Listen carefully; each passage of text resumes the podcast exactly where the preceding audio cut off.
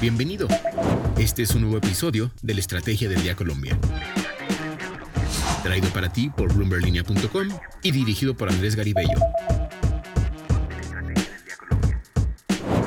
Hola, es lunes festivo en Colombia y en este episodio vamos a hablar sobre los análisis que hay de los mensajes que ha enviado Gustavo Petro, el presidente electo de Colombia, en su primera semana, especialmente en, en, lo que tiene que ver con la política exterior.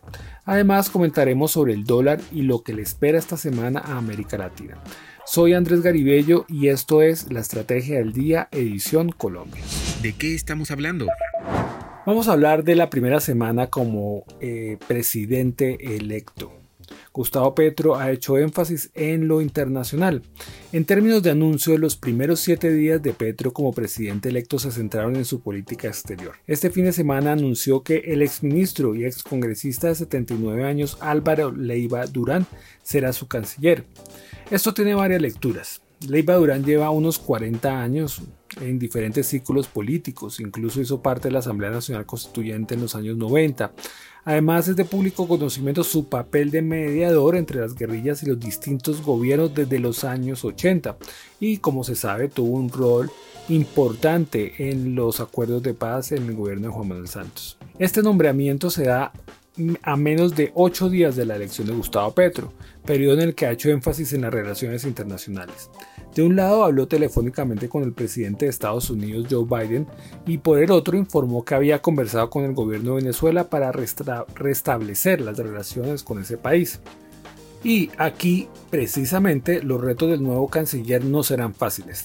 Tender puentes con el régimen de Maduro pero al mismo tiempo lidiar con una oposición venezolana que espera en Colombia un aliado para lograr elecciones democráticas en ese país. Y de otra parte deberá profundizar su relación con Estados Unidos, no solo con el Partido Demócrata, que hoy está en la presidencia con Joe Biden, sino que tendrá un gran reto de mantener las relaciones con el Partido Republicano, el cual ve con inquietud el giro a la izquierda no solo de Colombia, uno de sus aliados históricos en la región, sino de Chile, por ejemplo.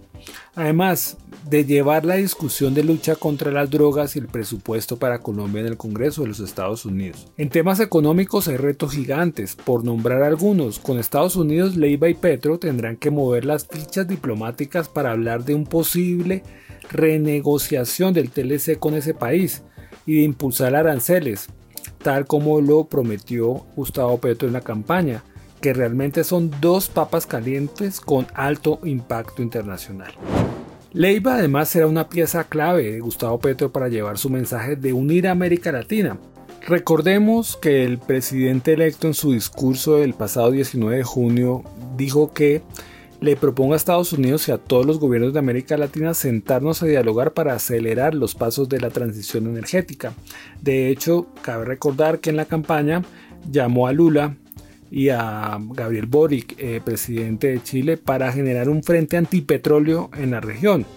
Por ahora, Boric no lo ha comentado públicamente cuál es su visión sobre esto, pero Lula, que es candidato para las eh, presidenciales de Brasil, pues ya manifestó que no le seguía los pasos a ese eh, famoso frente que propuso el presidente colombiano. Para concretar, el mercado espera señales adicionales del nuevo gobierno para dar claridad.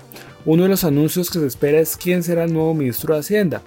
Pero por ahora la agencia calificadora Fitch le dijo a Bloomberg Línea que ven a un Petro más moderado en estos días, pero que esperan realmente mensajes. Por el lado del dólar, mañana martes se volverá a cotizar. El viernes cerró sobre los 4.100 pesos, el pico más alto de este año, y los analistas le dijeron a Bloomberg Línea que el peso podría seguir depreciándose esta semana y podría llegar sobre los 4.200.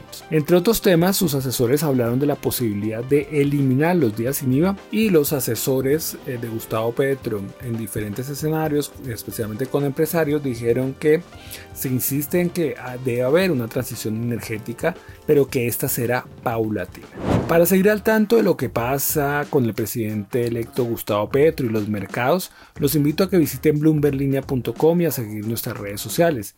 Suscríbase a este podcast y regístrese a nuestra newsletter diaria Línea de Cambio para conocer el cierre de los mercados de divisas. No olviden que acá está la información independiente que une América Latina. Nos escuchamos mañana.